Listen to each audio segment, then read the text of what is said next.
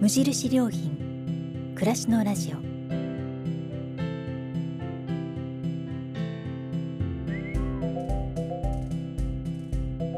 無印良品が今気になっていること。伝えたいことを声でお届けする暮らしのラジオ。読む言葉と聞く言葉ではまた印象が違うもの。語られる言葉からいろいろなことを想像する。そんなひとときをお届けします。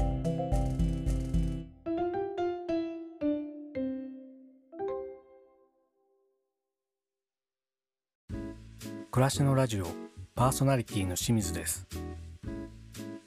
この番組は無印良品が考える暮らしやそのヒントをいろいろな世界で活躍されている方の話や無印良品がウェブで公開しているコラムと無地ブックスから出版されている文庫「人ともの」シリーズの朗読を通じてお届けします。今回は無印良品のウェブで公開しているコラムの朗読です。無印良品のウェブサイトでは暮らすことについてたくさんのコラムが綴られてきました。時を経ても色あせることのないコラムは私たちにさまざまなことを教えてくれます。ここではそのコラムたちから一つを選んで朗読します。読み手は朗読家の岡安恵子さん。コラムは2016年11月に掲載された「瞑想してみよう」です。どうぞお楽しみください。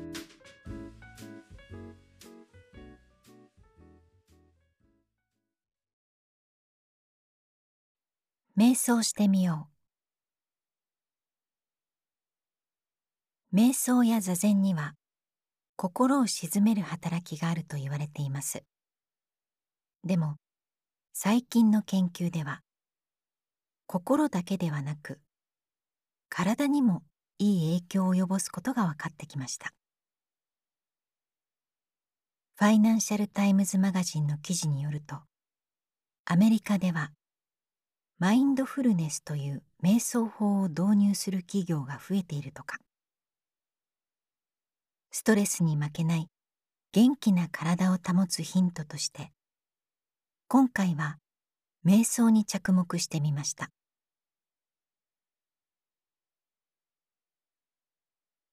仕事や家事学業などで忙しい現代人は年齢や性別にかかわらず何らかのストレスを抱えて生きています。仕事の締め切りや販売目標の達成にプレッシャーを覚える人。育児や保護者同士の関係に悩む人。また友達からのいじめに傷ついている子どももいます。こうしたストレスはこれまで心の問題として片付けられ軽く見られる傾向にありました。ところが近年過度のストレスが心だけではなく体をも蝕み最悪の場合は死に至るケースもあることが分かってきました。今年6月18日19日の両日にわたって放送された NHK スペシャルのタイトルは「キラーストレス」番組では失業や過労家族の死など過度なストレスが脳梗塞や心筋梗塞がんなどの重い病気を引き起こすメカニズムを明らかにしました。人が強いストレスを受けると脳の扁桃体という部位が反応し副腎という器官に指令を送ります。副腎からはストレスホルモンが分泌され心拍数や血圧を高めたり血液を固まりやすくしたりします。プレッシャーを受けると心臓がドキドキするのはこのためですね。なぜこのような反応が起きるかというと原因は数万年前の人類にまで遡るとか。狩猟をしていた私たちの祖先は猛獣などに出くわすと瞬時に心拍数を高め機敏に反応できるようになっていました。また怪我を負った時も出血を止めるために血液が固まりやすくなっていたのです。その原子の記憶が残っていて今でもストレスを感じると体が瞬時に反応し心拍数や血圧が上がり血栓ができやすくなります。これが脳梗塞や心筋梗塞といった重篤な病気の引き金になるのです。またストレスを浴びると免疫細胞の中にある遺伝子のスイッチがオンになりがん細胞を攻撃しなくなることも分かってきました。過度の疲労や家族の死などで長期間のストレスを感じるとがんになる確率も高まるわけです。まさにキラーストレス。単なる心の問題といって片付けるわけにはいきません。こうしたストレスへの対処法として番組が紹介したのがマインドフルネスという瞑想法でした。マインドフルネスはマサチューセッツ大学医学部で誕生した心理療法。瞑想から宗教的な要素を取り除いたもので宗教に抵抗のある人でも気軽に取り組めます。マインドフルネスのやり方は簡単。体の力を抜き背筋を伸ばして椅子に座ります。次に体と呼吸に意識を向けその様子を感じます。浮かんできた雑念は考えず今の瞬間の体の動きだけを感じます。これを毎日10分程度から始めるのです。マインドフルネスの効果は今に意識を集めることで生まれるとのこと。ストレスは過去や未来を想像することで再生産されるらしく余計なことを考えず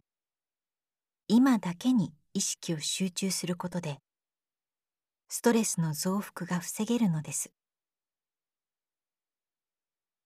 マサチューセッツ大学は実験を行い8週間のマインドフルネスのプログラムを実施しました。その結果1日10分ほどの瞑想でストレスへの過敏反応を抑えられることが確認できたそうです。脳科学の分野でも瞑想の効果は解明されつつあります。セロトニン研究の第一人者である東邦大学名誉教授の有田秀穂博士は座禅の呼吸法が脳内のセロトニン神経を活性化させるという座禅のセロトニン仮説を提唱しサイエンスの面から実証を試みています。セロトニンはドーパミンやノルアドレナリンと並んで心に影響を与える神経系の一つ。精神の安定や睡眠の質に深く関わっていてセロトニンが足りない人はうつ病や不眠症になりやすいそうです。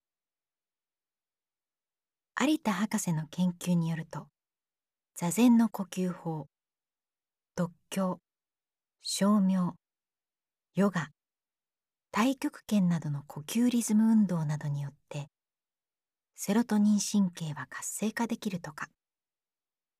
また自転車こぎスクワット階段の上り下りなどの歩行リズム運動ガムを噛むなどの咀嚼リズム運動などを行っても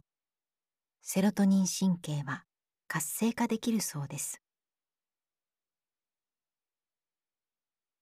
さまざまなストレスと戦いながら生きている毎日。自分でも知らないうちに大きな負荷が心と体にかかっています。本格的な瞑想や座禅となるとちょっと敷居が高そうですがマインドフルネスやリズム運動などであれば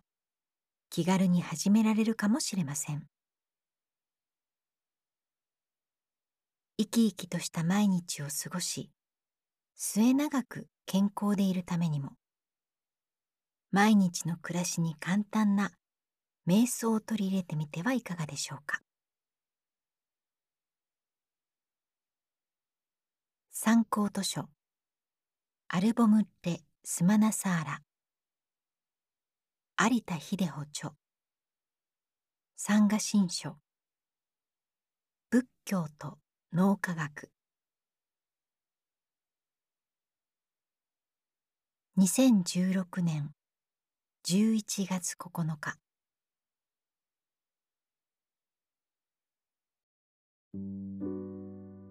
いかがでしたでしょうか？お届けしたコラムは無印良品のウェブでもご覧いただけます。それではまたお会いしましょう。